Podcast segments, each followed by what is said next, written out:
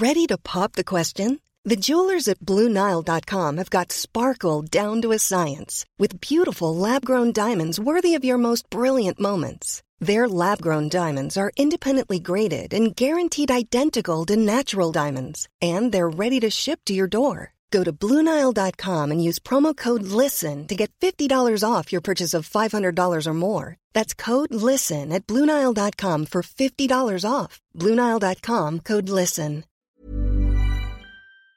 Bilan s'est alourdi. Il y aurait actuellement 29 blessés, dont 4 personnes en urgence relative. On va revenir ensemble sur les faits. Il se serait produit euh, juste peu avant 17 heures derrière moi au niveau de la rue Saint-Jacques dans le 5e arrondissement de Paris. Au total, 270 pompiers ont été mobilisés, 70 engins eh bien, pour euh, maîtriser cet incendie. Un incendie euh, qui se serait eh bien, propagé sur deux immeubles mitoyens, des immeubles évacués, déstabilisés. Selon une source policière, un seul de ces immeubles se serait effondré. On peut également vous dire qu'il y a une trentaine de minutes ici sur place, un camion laboratoire central est arrivé afin de passer au peigne fin cet incendie, de chercher eh bien tous les indices possibles pour mener à bien euh, cette enquête et en prévision effectivement euh, d'une possible d'une possible averse ici euh, sur Paris pour rentrer dans les détails. Le bâtiment concerné eh bien serait celui abritant une école de musique américaine. Il pourrait donc y avoir parmi les victimes beaucoup de jeunes. Les riverains que nous avons eh bien rencontrés avec Laurent Sélarié sont toujours sous le choc. Je vous propose de les écouter. Bah, moi j'étais au téléphone euh, sur la place, sur un des bancs euh, près des fontaines. Et euh, je regardais pas vers là où l'explosion a eu lieu. Et d'un coup j'ai entendu un bruit énorme. Et donc j'ai tourné la tête direct, j'ai vu une boule de feu à 20 ou 30 mètres de haut. Du coup je suis parti en courant. Et on était, j'ai vu d'autres gens à côté de moi, etc. qui partaient aussi. Et euh, au moment où j'ai repris un peu mes esprits, je me suis dit euh, peut-être qu'il y a des blessés, donc je me suis dit que j'allais aller voir. Et euh, au moment où je partais en courant du coup pour me rapprocher de là où ça avait lieu, il y a la police qui est arrivée qui nous a dit d'évacuer le secteur. Il y a une déflagration tellement inouïe que, que les murs de l'appartement ont tremblé, que le canapé a bougé. Euh, on, a, tout de suite compris qu'il se passait extrêmement, quelque chose d'extrêmement grave. J'étais dans mon appartement avec mon fils. Je me suis précipitée dans sa chambre. Euh, il avait ouvert la fenêtre. On a tout de suite vu un nuage de fumée, de flammes. Euh, donc on a eu très peur. comme il y a des travaux dans notre rue, on a pensé au, à un moment donné que c'était peut-être la rue qui était, la grue qui était tombée, mais c'était pas le cas quand on s'est précipité à l'extérieur. Et en quelques minutes, le périmètre de sécurité a été bouclé. Quand on est arrivé au croisement de la rue Henri Barbus et de la rue de Val-de-Grâce, bon bah là on a vu un peu l'horreur, les flammes, euh, euh, la fumée euh, qui jaillissait et des gens qui couraient dans tous les sens et qui nous criaient partez, partez, il y a une fuite de gaz. ils avaient vu un toit arraché, des débris qui tombaient dans la rue et du coup on s'est tous précipités boulevard Saint-Michel parce qu'on a eu peur. Pendant que vous écoutiez ces rêveries, sachez que plusieurs ambulances sont passées euh, juste à côté de nous. Nous n'avons euh, pas plus d'informations, mais selon un dernier bilan toujours provisoire, euh, deux personnes sont toujours recherchées dans les décombres. Un dernier bilan fait état de quatre blessés en urgence absolue. Une enquête a été ouverte pour blessure involontaire par violation d'une obligation de prudence ou de sécurité. Barbara, vous allez évidemment rester avec nous. Alors, c'est assez euh, délicat euh, pour nous euh, de commencer cette émission avec Véronique Jacquet, avec Gilles-William Goldnadel, avec Louis Dragnel et avec Georges Fenech. Pourquoi est-ce délicat? Parce que nous n'avons pas d'informations particulières. sur cet incident et cet incendie et cette explosion. Et on, on, peut gloser évidemment pendant de longues minutes sur des, sur des faits que nous connaissons pas, mais je ne pense pas que nous allons apporter grand-chose à ce débat. Donc ce que je vous propose, euh, et Barbara m'entend, c'est que si évidemment il y a des éléments nouveaux, euh, Barbara, euh, notamment sur ces quatre personnes qui sont en urgence absolue, à ce moment-là, vous pourriez intervenir. De la même manière, si vous avez un témoignage nouveau à nous apporter. On en écoutera peut-être tout à l'heure. On réécoutera peut-être M. Nunez et la procureure de la République qui était sur place. À ce moment-là, vous pourriez intervenir. Mais Autrement, je, vous propose de, dérouler l'actualité telle que nous l'avions euh, imaginée, sauf évidemment ce début d'émission, si vous voulez apporter un, commentaire sur ce qui s'est passé dans le 5e arrondissement euh, de Paris euh, en fin d'après-midi. raison qu'on n'a pas d'éléments aujourd'hui encore à cette heure-ci précis, mais c'est quand même la question du réseau de gaz à Paris qui se pose à nouveau. Hein. Il y a eu Trévise en 2019, à mm. nouveau. Un élu à l'époque de Trévis, je voyais ça tout à l'heure, avait dit que le réseau était catastrophique, euh, qui remontait à 100 ans. Euh, la mairie et euh, NJ, donc GRDF, s'en défend en disant que 50% du réseau a été entièrement rénové, qui dépensait, je crois, 50 millions d'euros par an pour ces rénovations, mais à chaque fois, on a un problème dû à, au réseau de gaz. C'est ça le, vrai sujet. Et d'ailleurs, je rappelle que pour Trévise, la, mairie de Paris avait été mise en examen hmm. euh, avec le syndicat de copropriété et qu'il n'y a toujours pas de procès d'ailleurs. il y a eu quatre morts, dont deux pompiers. Et les hmm. familles attendent toujours d'être indemnisées. Hein. Mais, j'entends, mais euh, comme effectivement tout ça n'est pas avéré. Par exemple, euh, j'ai eu tout à l'heure, effectivement, j'ai reçu un, coup de fil de quelqu'un qui habite dans ce quartier et qui me disait c'est la quatrième fois que le réseau est, changé, les canalisations sont changées, c'est la quatrième fois, etc., en très peu de temps. Bon, mais je ne peux pas vérifier cette information. Est-ce qu'il le sait? Est-ce qu'il le dit parce qu'on lui a rapporté? Est-ce que lui-même l'a vérifié, etc. Euh, par définition, c'est des conversations où chacun va gloser et l'enquête est en cours. Même Trévise, vous, le dites vous-même, l'enquête est en cours et on n'a pas de résultat. Il y a de nouvelles Donc, un petit élément de contexte, c'est qu'au moment où euh, l'explosion survient, euh, il y a une petite panique quand même euh, au sein des effectifs de la police nationale parce qu'ils avaient reçu beaucoup d'alertes à la bombe, beaucoup plus de menaces euh, de bombes depuis ce matin, depuis hier soir ou ce matin. Et donc il y a une, ils se sont dit, ils sont, il y a peut-être cette piste à explorer. mais là encore, mais, là pour le, pour le moment, elle est, non mais elle est, elle est, elle est fermée. Là encore, je, je, pour l'instant. Ça m'ennuie d'aller euh, sur un sujet où euh, je crois que la plurudence exige que nous attendions. En revanche, euh, Barbara Durand reste avec nous et évidemment, ce qui peut nous intéresser, ce sont des témoignages nouveaux et ce qui peut nous intéresser, bien sûr, ce sont des informations si elles sont euh, il y a deux personnes qui sont recherchées sous les décombres. Hein. Exactement. un élément Et nous l'avons dit tout à l'heure. Alors, dans l'actualité euh, du jour, euh, vous le savez, il y a euh, Soulèvement de la Terre qui a été dissous, le groupe Soulèvement de la Terre, aujourd'hui en Conseil des ministres. Il est reproché au collectif écologiste d'appeler et de participer à des violences. Ce qui est sidérant, disons-le, c'est les réactions à gauche. À gauche. À gauche. Alors, à l'ultra-gauche, bien sûr, mais même à gauche. C'est absolument sidérant. C'est-à-dire que ce sont des gens qui défendent euh, des personnes qui ont été extrêmement violentes on s'en souvient à Sainte-Soline, qui ont attaqué des policiers, qui ont voulu tuer des policiers, et vous avez la, bien-pensance de gauche qui explique qu'il ne fallait pas euh, dissoudre. Alors je vous propose d'écouter la conférence de presse de soulèvement de la Terre avec euh, le premier intervenant. On ne se laissera intimider ni par la dissolution administrative, ni par l'emploi de moyens de police antiterroriste à notre rencontre. Ce soir, il y a 130 rassemblements partout dans toute la France. Demain, l'esprit des soulèvements de la Terre va ressurgir de mille et une manières dans l'espace public. On est certain que euh, des actions du type que celles que portent les soulèvements depuis deux ans sont euh, amenées à se généraliser et à s'amplifier dans l'ensemble du mouvement de lutte écologique et sociale pour les années qui viennent.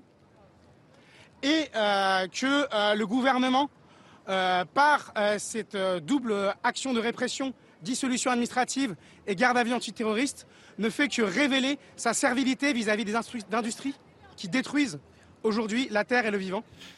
je vous assure, on est dans un combat, je pense qu'on est peut-être au début de ce combat, parce que vous avez des gens qui sont d'une radicalité comme rarement on a vu en France depuis 40 ans. J'ai jamais vu ça. Ça me rappelle effectivement de discours qu'on a plutôt entendre avec la bande Abadère ou euh, dans les années 70 ou les brigades rouges des, gens extrêmement radicaux sur le plan ou action directe sur le plan politique. Bah, c'est de l'action directe. en fait, l'action directe, qu'est-ce que c'est? C'est quand vous placez votre morale, votre cause au-dessus de la loi. Et donc c'est exactement ce qu'on vient d'entendre. Et moi, pour moi, ce que vient de dire le porte-parole des soulèvements de la terre relève quasiment de l'appel à l'insurrection et c'est du pénal. Quand il explique qu'il y aura d'autres mouvements, qu'il y aura d'autres actions, de quoi on parle comme action? On parle, pourquoi est-ce que, si on revient juste au fait, pourquoi est-ce qu'il euh, y a un certain nombre de membres des soulèvements de la Terre qui ont été placés en garde à vue par la sous-direction antiterroriste? C'est pas par les services de police judiciaire classique, sous-direction antiterroriste. C'est parce qu'en fait, ils ont, ils ont attaqué une cimenterie Lafarge.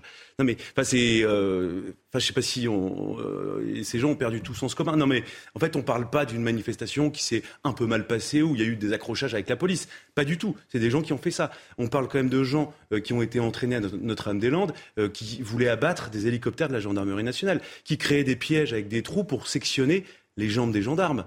On parle des gens de Sainte-Soline euh, qui, on l'a vu récemment, euh, qui clairement euh, s'en prenaient directement aux gendarmes qui ont mis le feu à un véhicule de gendarmerie. C'est des gens, c'est si. Mais le drame dans tout ça, c'est qu'on les a laissés prospérer. On leur a donné une victoire politique avec ce formidable camp d'entraînement qui était Notre-Dame-des-Landes, où, il y avait des connexions terroristes, où il y avait quand même des gens euh, qui se battaient au Kurdistan, euh, qui échangeaient euh, sur les techniques de formation, les techniques de, guérilla pour combattre la, gendarmerie à Notre-Dame-des-Landes. Enfin, c'est de ça dont on parle. et, moi, ce qui me, je vais vous dire, moi, ce qui, ce qui m'énerve le plus dans tout ça, c'est peut-être un détail, mais pour moi, c'est extrêmement important. Elisabeth Borne a mis deux mois avant de présenter la décision de dissoudre les soulèvements de la terre au Conseil mm. des ministres. Pourquoi? Parce qu'il y avait un débat entre d'un côté Gérald Darmanin qui disait ce sont des éco-terroristes, et c'est d'ailleurs la raison pour laquelle c'est la sous-direction antiterroriste qui est venue les interpeller, et de l'autre côté une tergiversation avec les gens qui viennent de la gauche et qui considèrent que ce sont des militants du climat un petit peu zélés, euh, ils sont passionnés. Et, sauf qu'en fait, c'est absolument pas un combat passionné. Ce ne sont pas des zélés, ce sont des gens qui veulent mettre à bas l'État. C'est un projet politique très très organisé derrière. En fait, on ne parle pas juste de. Si on peut se féliciter tous, je crois, de cette mesure Bien sûr. quand même courageuse, il faut le dire. symbolique mais courageuse. Je vais vous dire, pour moi, c'est un coup d'épée dans l'eau. Hein. pour moi, ça, vous vous rendez compte, on en est rendu à trouver que le ministre de l'Intérieur est courageux simplement parce qu'il prend une bonne décision. Mhm. Et vous-même, vous reprenez vous êtes influencé, intoxiqué par le langage. Il a pris ses responsabilités. Mais vous vous rendez compte que vous dites vous-même courageux Il fait simplement le job. C'est ça qui est si dérangeant. Mais ce qui est vrai, Pascal, c'est qu'il a fait simplement son job. Non, non, non. C'est-à-dire que c'est-à-dire qu'il fallait intervenir dans la ZAD à Nantes. Non, non. ZAD Notre-Dame, personne ne l'a fait, et qu'effectivement on a un ministre qui le fait, et vous-même, je vous le reproche pas. Quoique, vous dites, il est courageux. Non, il fait son job. Non, mais euh, je veux dire, il a pris ses responsabilités, mais ce que je voulais dire, oui, bah... je doute de l'efficacité de cette mesure. Elle est symbolique. Voilà, c'est ça que je voulais dire. Elle est symbolique, elle est politique. Elle est symbolique. C'est très important. Gilles William. Et après, on écoutera beaucoup de réactions sur ce sujet. Non, mais c'est un problème culturel et idéologique. Et je vous l'avais bien situé, Pascal, en parlant des réactions politiques. Que eux soient des radicaux, qu'ils considèrent que tout leur, soit, tout leur est permis au nom de leur cause sacrée, c'est leur problème mais il faut, c'est ce que j'appelle le privilège rouge. pour moi, c'est pas leur problème. C'est le privilège rouge. Mais pourquoi? Leur violence est légitime. La seule violence finalement qui ne soit pas légitime, c'est la violence des forces de l'ordre. Leur violence est légitime, et on voit les réactions politiques et médiatiques. Sur le plan politique, ELV, la France insoumise trouve ça scandaleux au nom de, au nom de la liberté de manifester, etc. Lorsqu'on a dissous Génération Identitaire, qui était infiniment moins violent, je ne les ai pas entendus, ces gens-là. Il n'y avait pas de violence hein, dans la génération identitaire dans leurs manifestations. Il n'y en avait pas. Mais par contre, si vous écoutez, pardon de, le répéter, France Inter depuis ce matin, c'est une l'apologie du soulèvement de la terre, de manière non contradictoire. Donc c'est ce cadre idéologique qu'il était bon symboliquement de casser. Ce qui paraît intéressant dans le discours, c'est que quand on a voulu dissoudre Génération Identitaire, c'est parce qu'on a trouvé qu'ils étaient intrinsèquement violents dans le discours. Bien sûr. Là, mais, mais pas dans les faits, pas plus que ça dans les faits. Pas du tout. Euh, Maintenant, il y a, si vous permettez, alors, là, on je voudrais qu'on écoute. Au contraire, sont mm. intrinsèquement violentes et dans le discours, on vient de les entendre, et dans les faits. Oui. Et euh, on voit que pour autant ils sont défendus par une plus, partie de la gauche. En plus, c'est intéressant parce que personne ne le dit, parce que tout le monde prend des gants. Mais à chaque fois que tu entends ces gens-là, tu peux te faire une idée de qui parle. Hmm. Je sais pas du type de personnalité, de ce que ces gens ont pu, euh, comment évoluer, etc., et de leur niveau, euh, forcément, de, pas si depuis, euh, pouvoir se mouvoir dans la société.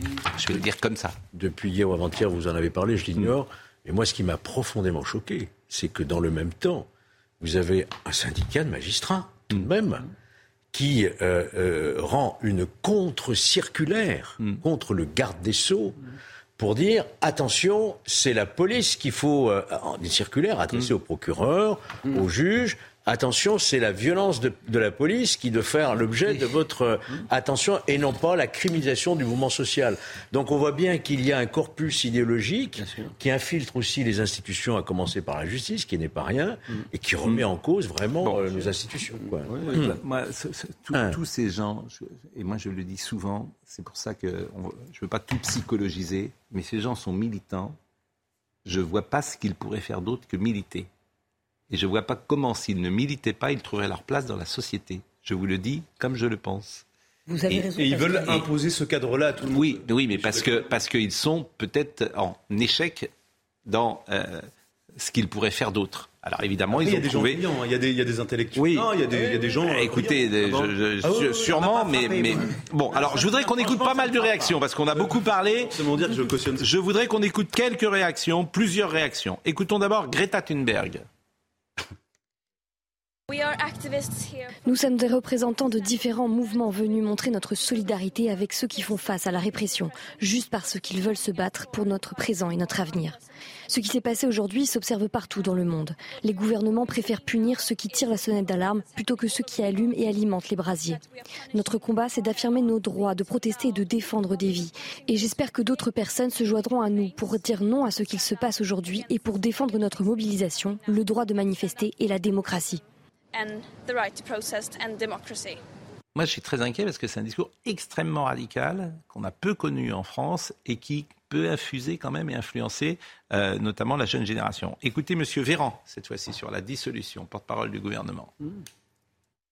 Le ministre de l'Intérieur a présenté euh, un décret qui propose la dissolution du groupement des soulèvements de la terre.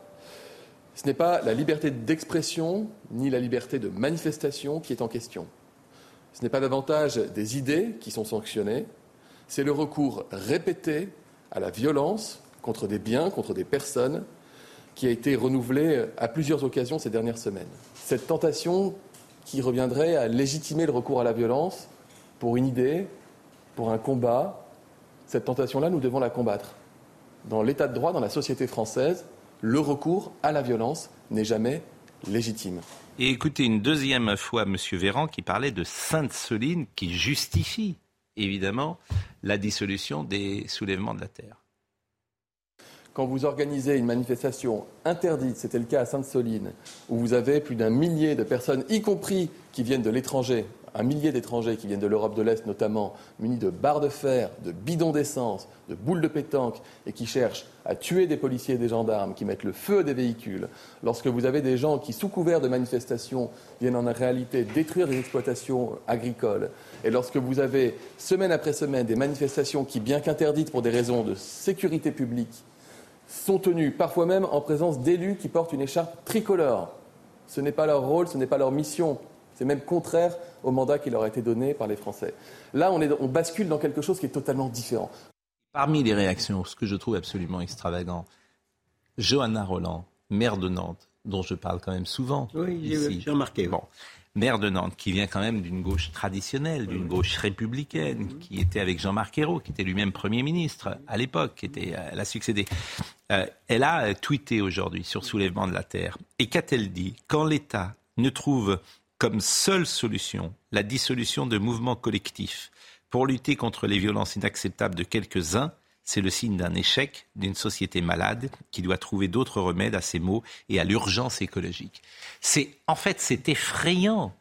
C'est effrayant, disons-le, quand tu es maire d'une grande ville de Nantes et ça explique en fait tout. On comprend tout de ce qui se passe à Nantes à travers cette prise de position. Vous comprenez tout ce qui se passe à Nantes. Vous comprenez la ZAD, vous comprenez le rapport à la sécurité, vous comprenez euh, les agressions qui peuvent, peuvent exister, vous pouvez comprendre également la police municipale qui n'est pas armée. Vous comprenez tout.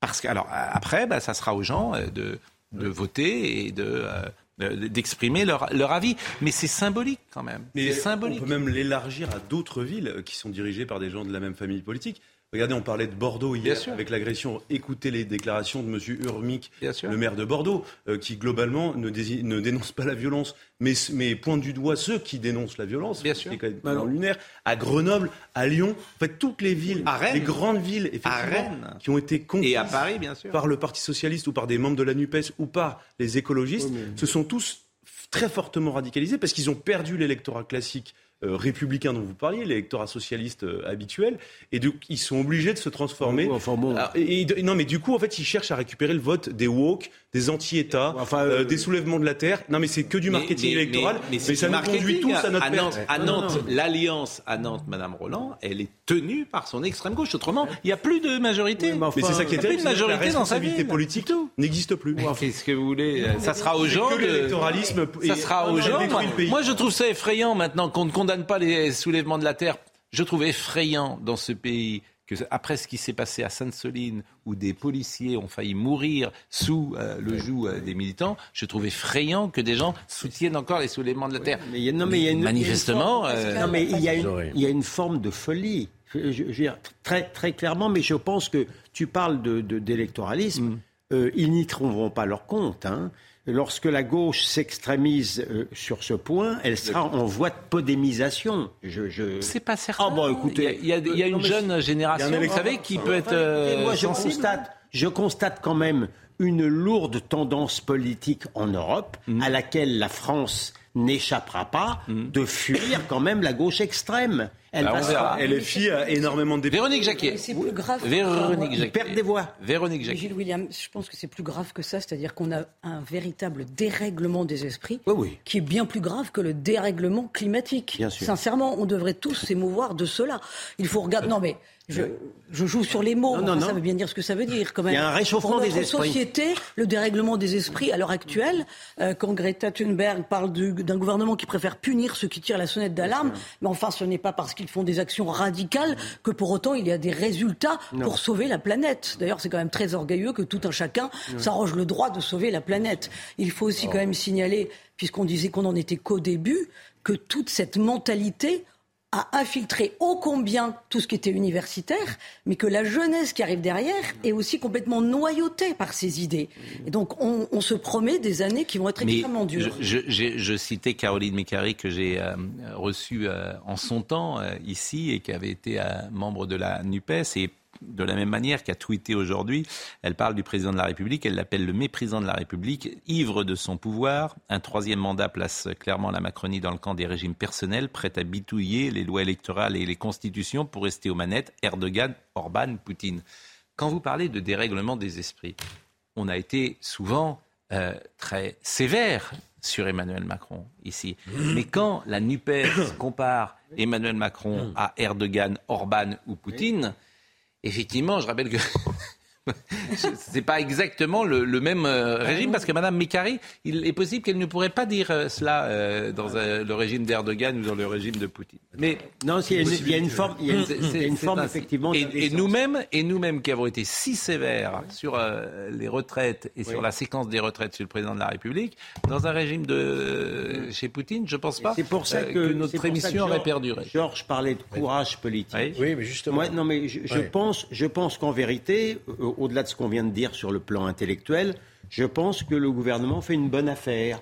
Parce qu'il cherchait oui. à se droitiser. Sans doute, oui. Là, effectivement, c'est difficile non, pour des Moi, gens sensés de lui donner je, tort. Je fiche mon billet que, mm. après les recours, mm. ils vont se reconstituer en s'appelant, je ne ah, sais pas, rébellion de la terre ou réveil de la terre, ou ce que vous voulez. Le vrai courage politique, ce sera alors de savoir si le gouvernement entamera des poursuites mais... pour reconstitution d'une association. Oui, parce que normalement, vous n'avez pas le droit. Hein. Oui. Ah, voilà. Alors, euh, on va faire un point tout à l'heure, évidemment. Ceux qui euh, arrivent un instant à l'antenne, sachez qu'effectivement, nous euh, suivons de près ce qui se passe dans le 5e arrondissement.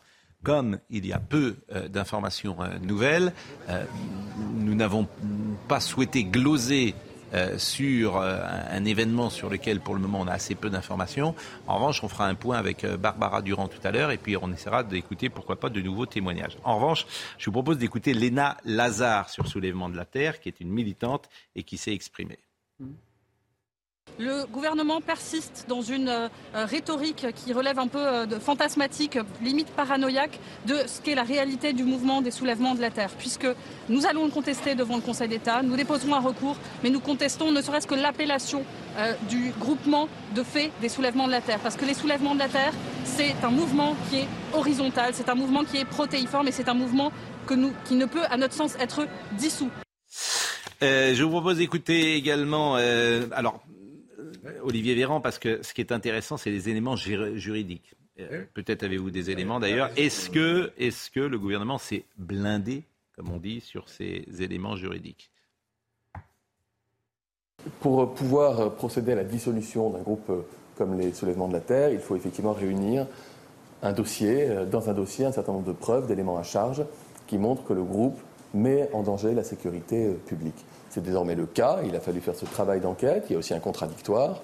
Et donc le dossier a été présenté, le décret a été présenté en Conseil des ministres, et la justice aura peut-être à statuer, euh, comme elle le fait à chaque fois que nous prenons ce type de décision, et à chaque fois, je ne crois pas vous dire de bêtises en vous disant que la précision des dossiers a permis à chaque fois d'obtenir euh, validation par la justice. Bon, euh, c'est ça quand même l'enjeu, parce que, si le, dossier d'État est retoqué, ou retoque plutôt. Le dossier est solide.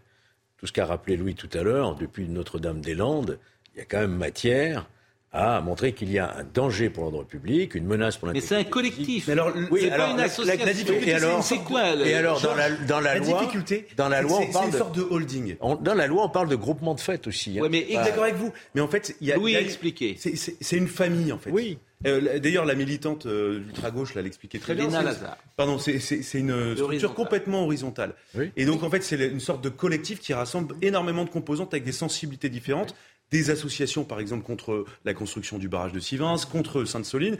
Et en fait, la question que vont se poser, je pense, les juristes, c'est est-ce que, par exemple, si, vous attaquez donc euh, le collectif des soulèvements de la terre, par conséquent, qu'est-ce qui se passe pour toutes les autres associations? Est-ce que déjà, et, même si euh, il n'y a pas d'impact pour les autres associations, est-ce que c'est vraiment, est-ce que c'est utile? Dans ces collectifs, il y a quand même bien quelques personnes. Il n'y a pas de statut déposé en préfecture. Peut identifier. Non, mais la difficulté, c'est l'action de ces mouvements bah, protéiformes, effectivement. non. Parce qu'en fait, l'ultra-gauche fonctionne comme ça. C'était une très bonne définition pardon, des actions de l'ultra-gauche. C'est-à-dire qu'en fait, c'est une sorte de magma euh, participatif avec une idéologie, oui, avec des penseurs, mais ce sont par exemple jamais les penseurs qui mènent les actions. C'est la différence énorme avec les structures d'ultra-droite. C'est pour ça où, ils désignent d'abord un chef. que ça risque d'être un coup d'épée dans l'eau. Mais, mais... symboliquement et politiquement, c'est extrêmement fort. Mais bien, bien entendu. Non, mais, même. non, mais, je pense que le gouvernement. À mon avis, le dossier tient. oui, mais je pense. Non, mais je pense. Le mais ils vont se reconstituer autrement. Non, mais le problème, c'est il faut que le gouvernement développe une stratégie de harcèlement juridique. Je connais votre logiciel. Votre logiciel est ancien. C'est-à-dire. Mais parce que au fond, vous vous dites que il n'y a rien à faire, c'est ça votre euh, le ah, non, non, mais, c'est ça que vous dites, ils vont se reconstituer. Il faut, il faut changer tout ça. Voilà. Mais eh ben non, eh ben, politique. Eh ben non. Mais c'est pas du courage. Arrêtez avec ce mot, bon sang de bois. Mais on change. Avec, je veux dire, le courage. C'est pas d'avoir du courage. D'avoir de la volonté politique. Ah bah voilà. Je préfère. Exactement. Mais vous, vous avez peur de votre ombre. J'ai pas peur. Mais si vous parlez de courage en permanence, c'est pas avoir du courage que d'affronter mais le combat culturel va être le combat culturel va être sévère. Oui, j'en ai mené, Pascal. je peux vous dire, hein, à mon détriment. Hein, chacun connaît la nature craintive de Georges Fenech, bien entendu. Ceci posé, ça n'est ceci posé, ça n'est pas parce qu'on a un dossier bien charpenté qu'on est sûr de, gagner devant le Conseil d'État, Monsieur Fenech, premièrement. Et deuxièmement, on est dans le symbole. C'est de dire à ces, à ces gens qu'ils n'ont pas la légitimité d'utiliser la violence. Et donc, quand ils l'utiliseront la prochaine fois qu'ils ne seront pas étonnés non plus de se trouver devant le tribunal correctionnel. Mais le problème, Barbara Durand. Ça va évoluer en permanence. Barbara Durand, vous le savez, il y a eu euh, une explosion. Un immeuble s'est effondré en fin d'après-midi dans le 5e arrondissement de Paris, près de l'église Notre-Dame du Val-de-Grâce. Selon le préfet de police de Paris, Laurent Nunez, rien ne permet de déterminer l'origine de l'explosion pour le moment. En clair, on ne sait pas si c'est accidentel ou pas. Le bilan provisoire fait état de 29 blessés. 4 se trouvent en urgence absolue, 25 autres sont en urgence relative. Deux personnes sont recherchées sous les décombres. Barbara, est-ce que nous avons de nouvelles informations? Alors non, Pascal, pour le moment, nous n'avons pas eu de nouvelles informations. Le bilan provisoire est toujours le même. Nous sommes toujours avec euh, Laurent Sélarié, euh, boulevard de Port-Royal, hein, à une centaine de mètres euh, de là où s'est produit l'explosion. Les riverains sont toujours eh bien, bloqués ici derrière des cordons de sécurité. Ils ne peuvent pas passer. Je me suis entretenue avec, une personne qui se trouve dans le bar juste derrière moi, qui est en train de, prendre, un, café. Une personne qui était eh présente au moment euh, de cette explosion. Vous l'imaginez, elle est euh, toujours sous le choc, elle est extrêmement émue. Elle m'a raconté qu'au moment de l'explosion, elle était en train de dîner avec euh, son amie sur sa terrasse au moment où elle a ressenti une très forte, une très forte explosion. Pour elle, il n'y avait pas d'odeur de gaz à ce moment-là dans le quartier. Elle nous a raconté eh bien le chaos. Son amie est partie en pleurs avec avec les urgences, le visage plus ou moins blessé. Il m'a raconté également qu'il y avait des enfants qui couraient blessés des, des personnes qui couraient un petit peu partout dans la rue. On imagine que eh bien c'était la panique totale. Donc voilà ce que l'on peut vous dire pour l'heure, Pascal, ici, dans le 5e arrondissement de Paris. Eh bien, merci beaucoup, Barbara. Je vous propose d'écouter le président de la République qui a réagi. Il était à l'Élysée au moment de la fête de la musique et il a dit quelques mots. Avant toute chose, je voulais commencer par avoir un mot de pensée pour euh, celles et ceux qui ont été frappés par l'explosion qui s'est passée il y a à peine quelques heures à Paris. Nous n'avons pas toutes les informations, mais euh, évidemment tous les services du ministère de l'Intérieur, aux côtés de la ville, sont aux côtés des victimes suite à cette explosion. Je serai très prudent sur euh, les mots ici, mais je veux avoir évidemment un mot pour toutes les victimes, les familles qui vivent en ce moment même dans l'angoisse la grande difficulté au moment où le bilan n'est pas stabilisé et remercier une fois encore les services de secours qui se sont mobilisés.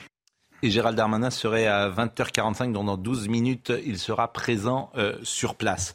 Bon, voilà ce qu'on pouvait dire euh, sur euh, Soulèvement de la Terre. Je vous propose deux dernières réactions, peut-être de Madame Panot et de Madame Tondelier, qu'on va écouter ensemble. Et puis après, on parlera de ce sous-marin qui a frappé les esprits. Je disais ce matin que tout le monde est dans ce sous-marin en train de vivre ou de, de de vivre d'ailleurs, c'est évidemment impossible d'imaginer de vivre, mais euh, il y a quelque chose de fascinant euh, dans cette euh, histoire. Mais écoutons d'abord Madame Panot et Madame Tondelier.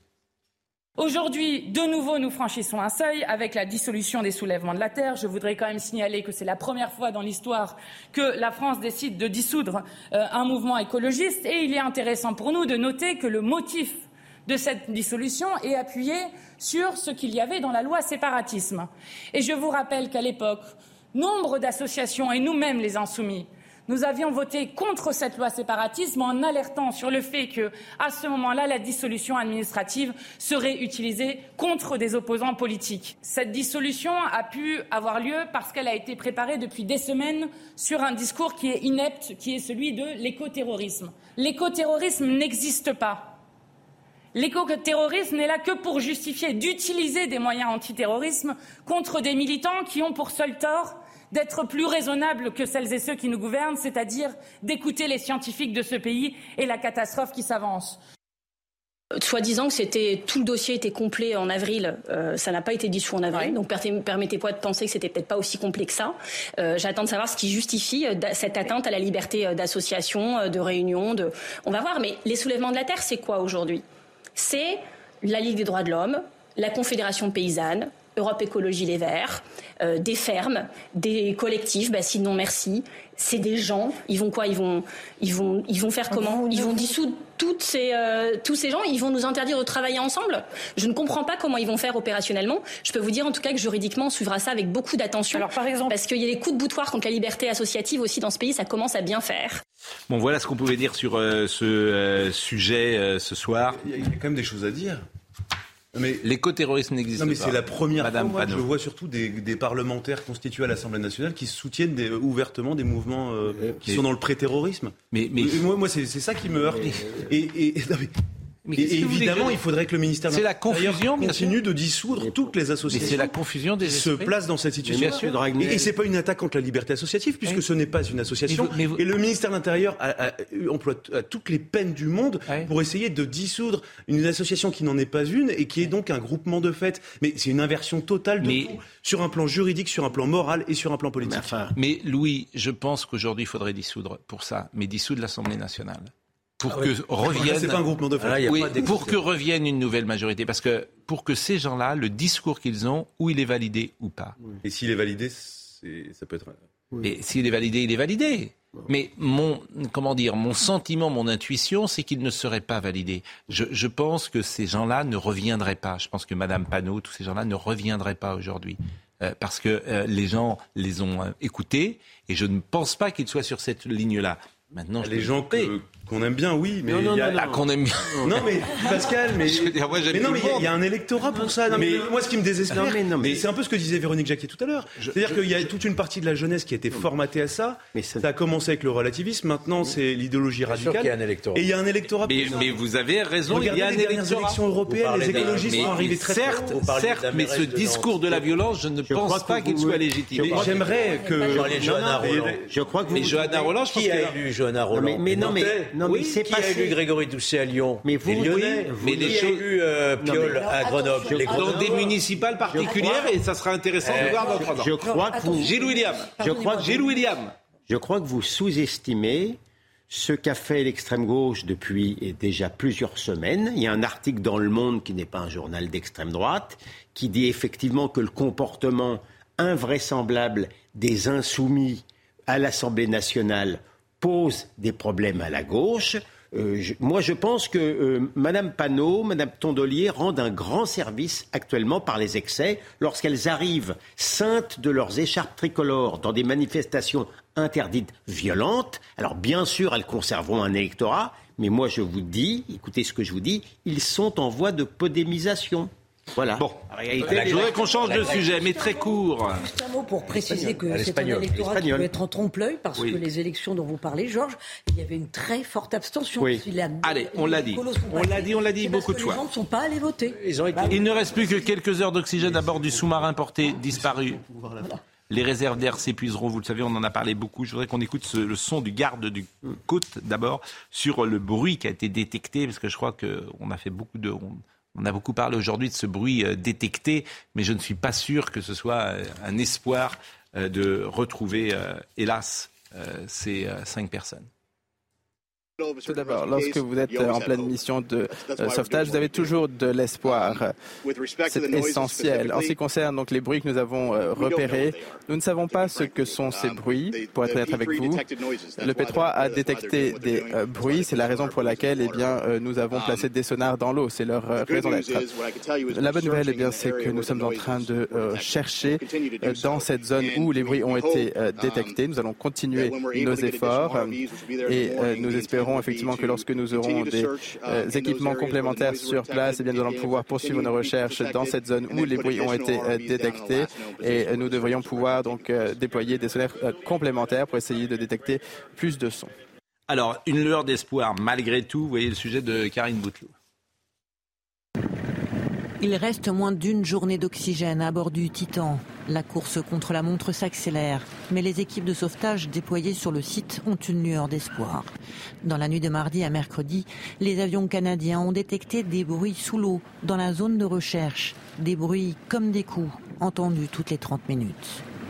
Un navire de recherche de l'Ifremer avec son robot capable de plonger en eau très profonde a été détourné pour se rendre sur place. Mais selon Olivier Lefort, le directeur des opérations de l'Institut français, mieux vaut rester prudent. Il peut y avoir des détections, euh, on croit les bonnes et qui ne sont pas les bonnes, mais c'est vrai que euh, le fait que ces bruits soient entendus toutes les 30 minutes, euh, qui semblent être des bruits basse fréquence, donc c'est des bruits du coup de choc qui peuvent se propager jusqu'à la surface. Si quelqu'un tape sur une structure métallique, ben, ça va s'entendre dans l'eau et, assez loin, Dieu merci. Pour David Gallo, océanographe et ami de Paul-Henri Narjolet, le spécialiste mondial du Titanic, qui fait partie des cinq passagers disparus du Titan, ces bruits restent encourageants. L'océan est plein de surprises, on ne sait jamais. Mais je ne vois rien qui puisse se répéter toutes les 30 minutes, et je sais que Paul-Henri Narjolet ferait quelque chose comme ça pour que les gens sachent qu'ils sont là. Tant qu'il y aura une possibilité de survie, le travail se poursuivra, ont assuré les gardes-côtes américains qui centralisent les recherches. Une mobilisation générale dans cette zone de l'Atlantique où sont déployés près d'une dizaine d'avions et autant de navires. il y a quelque chose évidemment euh, tout à fait abominable, si tant est que le sous-marin n'est pas explosé. Si le sous-marin a explosé, les choses sont différentes parce que les cinq personnes sont mortes ensemble. Mais d'imaginer une longue agonie euh, de cinq personnes privées peu à peu d'oxygène, avec euh, les uns et les autres euh, disparaissant tour à tour, il y a un père et son fils. Le père est pakistanais, son fils est de 19 ans, richissime, parce qu'ils avaient payé 250 000 euros pour être présents. Et puis, il y a M. Narjolet. Et on s'étonne qu'il soit monté euh, dans ce bateau dont la fiabilité n'est pas avérée. C'est ça qui surprend beaucoup euh, l'imprudence d'utiliser un sous-marin euh, qui n'était pas certifié par les organismes, dont on nous explique qu'il y avait des joints en, je ne sais plus quelle matière. C'est le hublot, je crois, qui était, qui était fait pour aller jusqu'à 1800 mètres de profondeur et pas 4000. Qui n'était pas assuré véritablement pour de tels. Et pas certifié. N'était pas certifié. On, comment, on va voir le comment un grand expert comme Marjolais a pris un tel risque Parce que c'est des aventuriers. Exactement. Oui, non, mais, voilà, mais parce que c'est. personne d'aller gravir l'Himalaya. Il y a toujours. Ceux qui sont allés marcher sur la Lune, mais il n'y avait pas de risque. Non, mais. Non, mais c'est plus fort. Pour eux, ils vivent une expérience unique. C'est leur vie. Moi, moi, je suis comme vous. J'ai danger sa vie à ce point-là. Mais moi, non, mais moi, je pas fait ça, moi. Je suis comme vous et j'ai été étonné toute la journée. J'ai posé des questions à plein de gens, quoi, beaucoup de gens qui disent c'est leur vie, c'est des aventuriers. L'histoire de leur vie. Voilà, c'est l'histoire de sa vie. Mais je voudrais qu'on voit le sujet parce que vous en parlez sur la fiabilité du sous-marin. C'est un sujet de Maureen Vidal. Regardez-le parce qu'il est très intéressant. Fleuron d'Ocean Gate Expedition, ce petit sous-marin questionne. Étroit et non homologué par une autorité publique, le sous-marin répondait-il à toutes les exigences requises pour naviguer dans de si grandes profondeurs? Un journaliste américain était monté à bord l'année dernière et son expérience n'était pas très concluante. Avant de monter dedans, nous n'avions jamais vu le sous-marin. Il y a très peu d'informations sur le site internet. Je ne savais pas à ce moment-là qu'on pouvait piloter l'engin à l'aide d'une manette de console de jeu. Vous êtes enfermé de l'extérieur. Il y a 18 boulons en cercle autour de la trappe. Et d'ailleurs, ils n'en ont attaché que 17. Le 18e est très haut et ils disent qu'il n'y a vraiment aucune différence mathématique. Donc le scénario vraiment cauchemardesque est qu'ils sont vivants, à la surface, en mouvement, manquant d'air et incapables de sortir. Dans un article publié sur son blog en 2019, le constructeur Ocean Gate reconnaît que son sous-marin n'a pas été classé par un organisme public de certification, mais assure que son engin qualifié d'innovation respecte les normes de sécurité. Il affirme avoir conçu son appareil en collaboration avec notamment Boeing et la NASA. 50 plongées d'essai ont, selon lui, prouvé qu'il résistait aux énormes pressions de l'océan profond. Si le titane, dont est constitué en partie le titan, est une matière fréquemment employée dans la conception de sous-marins, les fibres de carbone aussi utilisées pour sa fabrication questionnent.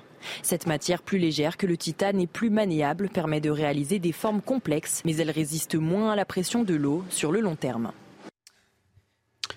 En tout cas, si les chances euh, de, survie s'amenuisent, puisque je crois que c'est demain midi qu'expire la réserve d'oxygène, on saura tôt ou tard ce qui s'est passé, parce qu'on localisera tôt ou tard. Ce, Oui, c'est pas, franchement, c'est pas, on pas certain. Si hein. effectivement il y a eu une implosion ou si.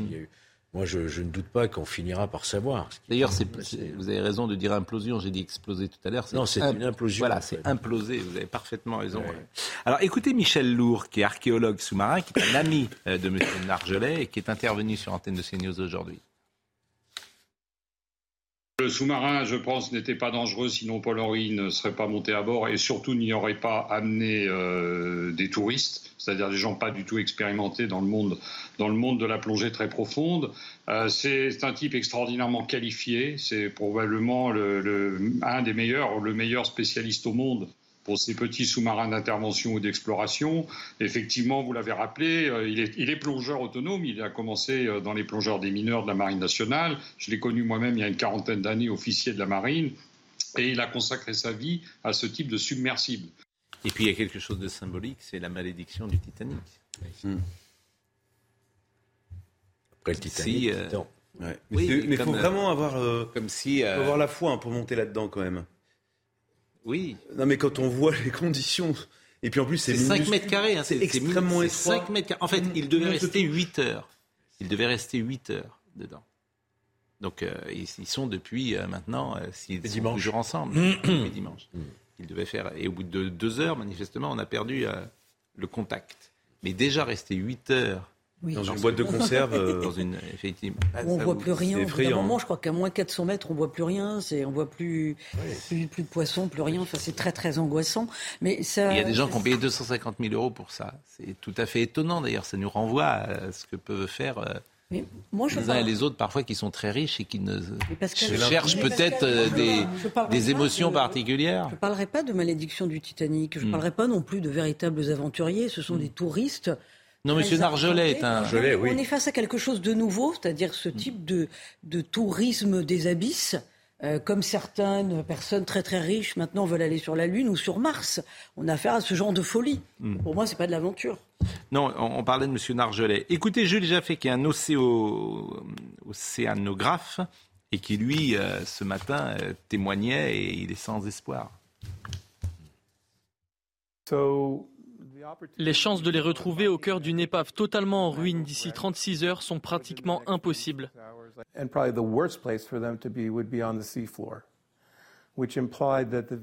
Le pire endroit où il pourrait se trouver serait sur le fond marin, ce qui implique que le véhicule lui-même a implosé ou s'est coincé d'une manière ou d'une autre, aux grand dames du capitaine, dans le désordre du Titanic.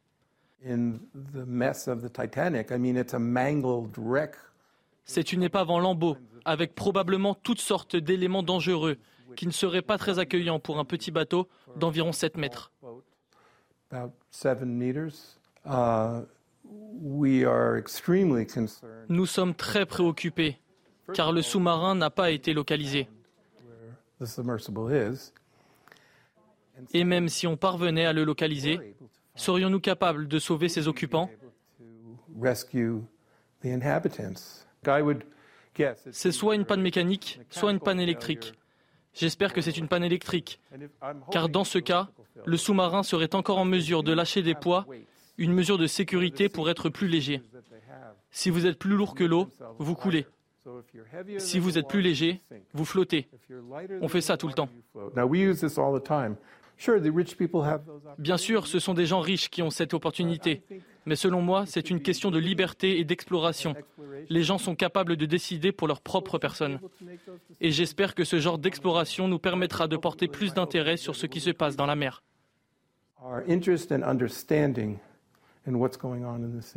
Et pour refermer tout à fait ce chapitre, je vous propose d'écouter précisément Paul-Henri Nargelet. Il était en 2009 euh, l'invité euh, de France 3 Normandie, parce que c'est le grand spécialiste du Titanic. Il a plongé euh, plusieurs fois et il rapportait ses expériences à la télévision régionale. Et je vous propose de l'écouter. C'est évidemment, lorsqu'on l'entend ce soir, ces paroles ont une, une autre résonance. Une, grande émotion, puisqu'on attendait ça depuis longtemps, on travaillait sur ce projet depuis plus d'un an.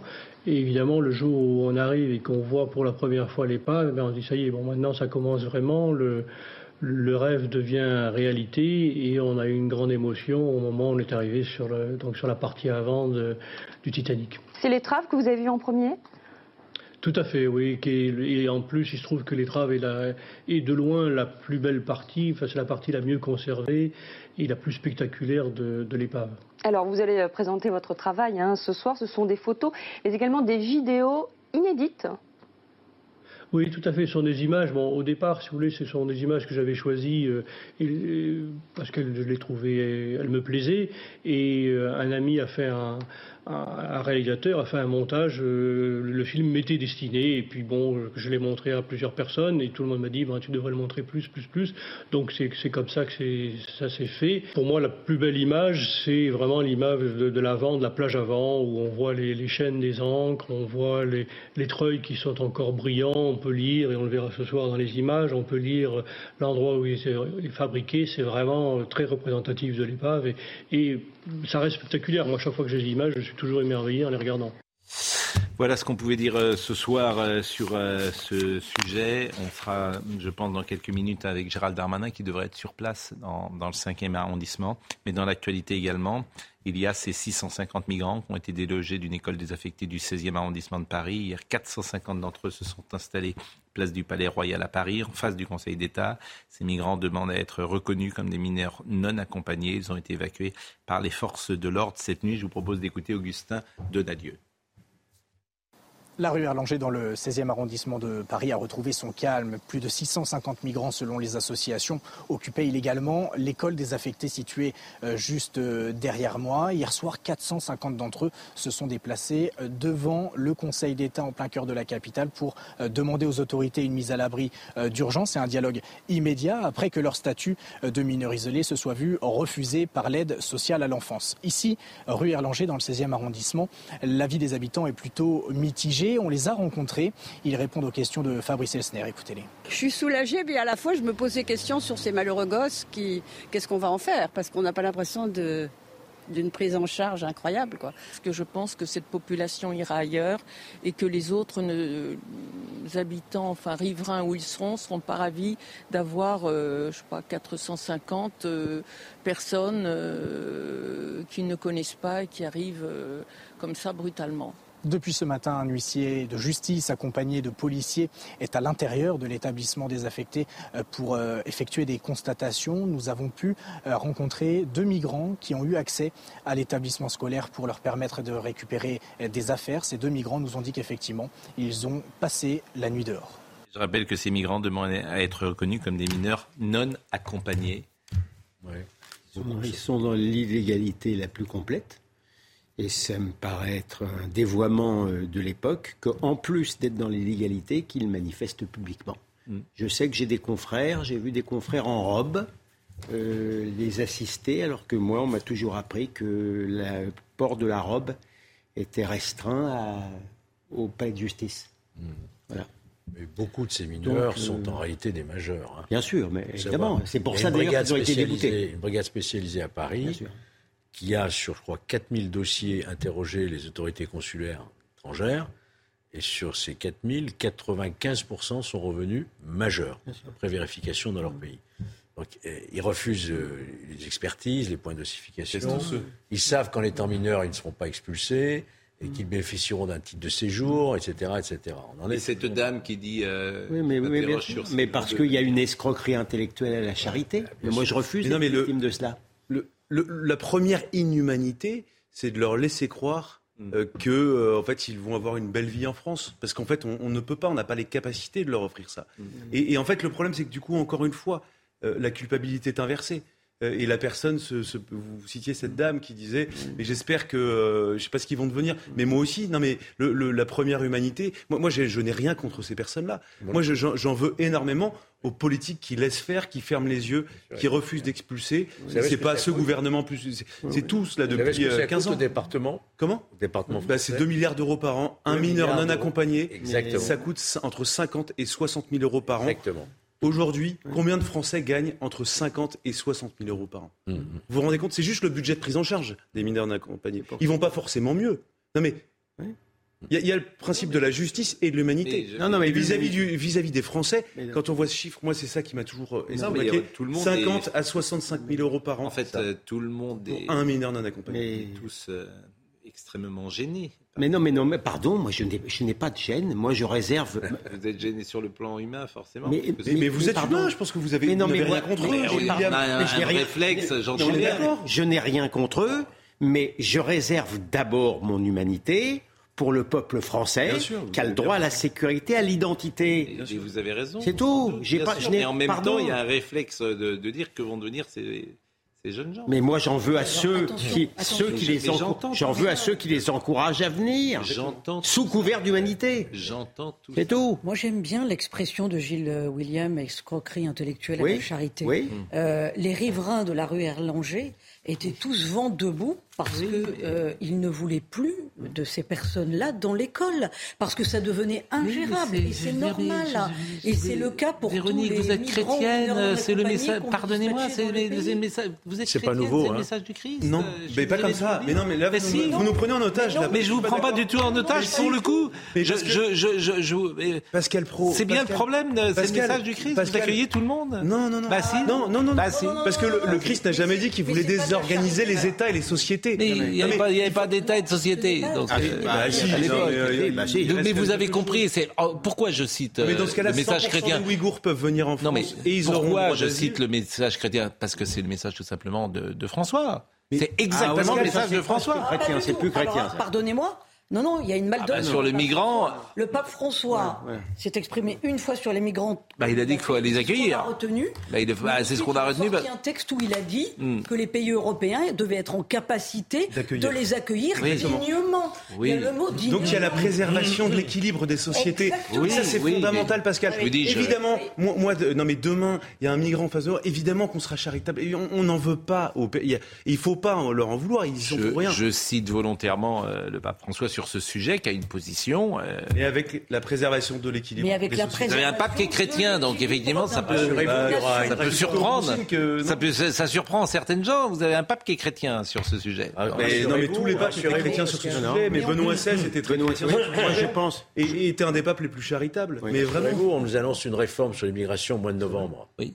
Non, mais là, on, on, on, voit bien, et c'est pour ça que tous ces sujets-là, euh, évidemment qu'on entre dans une nouvelle société avec des règles qui devront sans doute changer. Ah, ça. Et euh, Mais je crois que les Français pourront être différentes de celles que, nous avons connues ces dernières années. Les Français soient, sont un peu plus En fait, depuis dix ans, les choses réservés contre l'escroquerie à la charité. Depuis dix ans, moi, je, je ça marche moins bien l'escroquerie à la charité. Je citais hier, par exemple, un policier qui euh, a travaillé à Bordeaux, qui vient d'arrêter euh, Bordeaux, qui est parti dans une autre ville, et qui dit on ne peut plus rien faire. C'est-à-dire que les ordres, c'est les OQTF, ne vous en, euh, ne vous en occupez pas plus parce qu'on ne peut rien faire. Et vous avez un nombre de gens, notamment sur les quais de Bordeaux, la masse qui fait que tu ne peux plus intervenir. Donc, euh, effectivement, si tu ne changes pas les choses, puisque ça ne fait qu'augmenter. Et ça, ça a 10 ans. On est d'accord. Dans des villes comme Bordeaux, comme Nantes, Rennes, tout ça. Maintenant, en fait, moi, ce que je trouve moi, très hypocrite, c'est la volonté maintenant de diluer, de répartir sur le territoire. Plutôt pitié,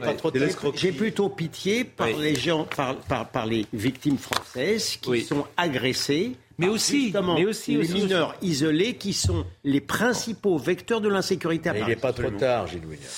Je ne dis pas qu'il est trop tard, mais je ne sais pas l'heure qu'il est. Euh, il va être 9h. Il va être 9h. Euh, pour le moment, euh, je ne sais pas si Barbara Durand est avec nous. Je voudrais qu'on voit des images, effectivement, du 5e arrondissement. Et il n'y a pas eu de nouvelles informations ces dernières minutes. Et Barbara Durand attend, et nous aussi, la visite, l'arrivée plus exactement euh, du premier, euh, du ministre de l'Intérieur, euh, M. Darmanin. Je rappelle qu'un immeuble s'est effondré en fin d'après-midi. C'est dans le 5e arrondissement de Paris. C'est près de l'église Notre-Dame de Val-de-Grâce. C'est en cœur de Paris. selon le préfet de police de Paris, Laurent Nunez, rien ne permet de déterminer l'origine de l'explosion. Pour le moment, le bilan euh, fait état de 29 blessés, 4 se trouvent en urgence absolue, 25 autres sont en urgence relative. C'était à 18h15, 270 pompiers de Paris, 70 euh, véhicules étaient mobilisés. L'explosion a créé un incendie, celui-ci est désormais circonscrit. Une enquête a été ouverte pour blessure involontaire. Plusieurs vitres ont été soufflées aux alentours de l'explosion, certaines à 400 mètres du lieu de l'explosion. C'est au 277 rue Saint-Jacques, dans le 5e arrondissement. Est-ce que Barbara Durand est avec nous? Euh, La maire du 5e arrondissement est Florence Berthoud, vous l'avez vu euh, tout à l'heure. Elle fait partie d'ailleurs du parti politique Horizon. Et on rappelle que, vous le disiez tout à l'heure, le 12 janvier 2019, une forte explosion provoquée par une fuite de gaz souffle la rue de Trévise, cette fois dans le 9e arrondissement. Quatre personnes, dont deux pompiers, sont tuées, 66 autres euh, sont blessés. Le drame fait 400 sinistrés. Et c'est vrai qu'il y a un souci, vous le disiez, sur euh, les canalisations de gaz à Paris. Mais mm. on ne va pas évidemment s'avancer sur, euh, trop sur ce sujet, puisqu'il faut attendre les résultats de l'enquête. Je vous propose peut-être d'écouter un ou deux témoignages. Monsieur Nunez, tout à l'heure, est arrivé sur les lieux. Écoutons-le.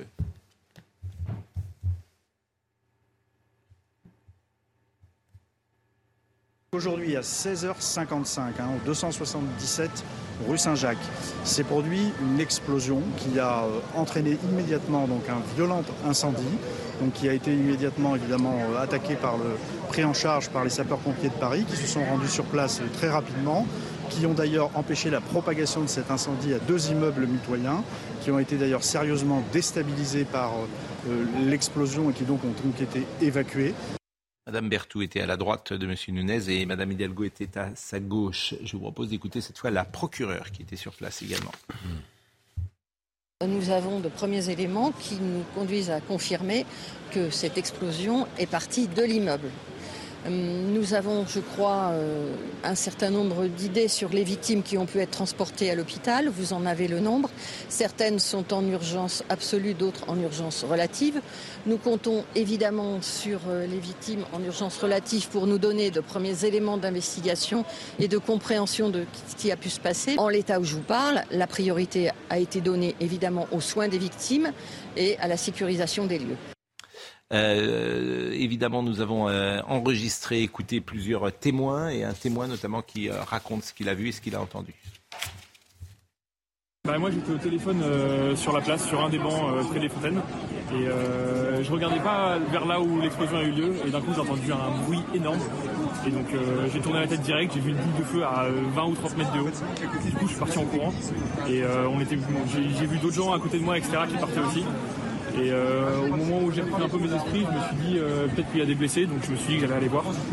Et euh, au moment où je partais en courant du coup pour me rapprocher de là où ça avait lieu, il y a la police qui est arrivée qui nous a dit d'évacuer le secteur.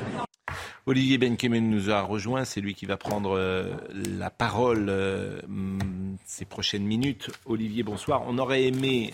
L'actualité est vraiment rude ces derniers jours, ces dernières semaines. On aurait aimé avec la fête de la musique mettre un peu de légèreté dans notre programme. Et, premier jour de l'été. C'est le premier jour de l'été. On peut souhaiter le, jour le plus long. La nuit la plus longue. On peut souhaiter bon anniversaire à Michel Platini, qui est né un 21 juin, à Gérard Lanvin, qui est né un 21 juin, à François Sagan, qui était né à 21 juin. L'encyclopédie. Toujours une date symbolique, euh, ceux euh, qui sont nés le 21 juin. Et euh, le premier enfant de, de, de, du prince du fils euh, de, Charles III, le premier enfant donc, du prince William, est né un 21 juin. Donc euh, c'est le prince George, je crois, euh, qui sera le futur roi d'Angleterre. Eh bien, il est également né un 21 juin. Donc c'est toujours symbolique de naître un 21 juin. Ben, c'est bien de rappeler, ça donne un peu de baume au cœur. Mais en revanche, on aurait aimé donc pourquoi pas finir cette émission avec un peu de légèreté et quelques notes de musique. Ce ne sera pas le cas puisque l'actualité est une nouvelle fois dramatique, Olivier. Oui, vous avez, euh, vous avez raison. Euh, même euh, Emmanuel Macron, vous avez diffusé tout à l'heure, qui ouvrait le concert de l'Élysée, tradition maintenant, fait de la musique à, l'Élysée. Il y a eu des pensées, des mots pour, pour les victimes, pour les blessés, pour les familles, et pour tous ceux et celles qui ont été qui ont été frappés. Je ne sais pas s'il est arrivé ou pas. Pardonnez-moi de vous couper, mais je vois. Il, arrivé, en fait, il va d'abord voir le PC sécurité et ensuite il s'exprime euh, devant les médias. je vous donne euh, la parole, euh, Olivier, non sans citer Arnold Cara qui était à la réalisation, Pascal Choup qui était à la vision, Philippe et Mathis qui étaient au son. Merci à Benjamin No, à Thomas Saint-Jean et à Kylian Salé. Toutes les émissions sont à revoir évidemment sur cnews.fr. Rendez-vous demain matin et je vous cède la parole, Olivier. Merci Pascal. Alors ce qu'on va faire, on va revoir le, le, film de la journée en attendant Gérald Darmanin, puisque alentour de, de 17 heures, notre antenne a été bousculée, nos équipes se sont mobilisées, euh, nos reporters étaient sur le terrain pour recueillir les premières réactions euh, du préfet de, de police, de la procureure. Hi, I'm Daniel, founder of Pretty Litter. Did you know cats tend to hide symptoms of sickness and pain? I learned this the hard way after losing my cat, Gingy. So I created Pretty Litter, a health monitoring litter that helps detect early signs of illness by changing colors, saving you money and potentially your cat's life. Pretty Litter is veterinarian developed, and it's the easiest way to keep tabs on your fur baby's health right at home. Go to prettylitter.com and use code ACAST for 20% off your first order and a free cat toy. Terms and conditions apply. See site for details. Even when we're on a budget, we still deserve nice things. Quince is a place to scoop up stunning high end goods for 50 to 80% less than similar brands. They have buttery soft cashmere sweaters starting at $50, luxurious Italian leather bags, and so much more. Plus, Quince only works with factories that use safe, ethical, and responsible manufacturing. Get the high-end goods you'll love without the high price tag with Quince. Go to quince.com/style for free shipping and 365-day returns.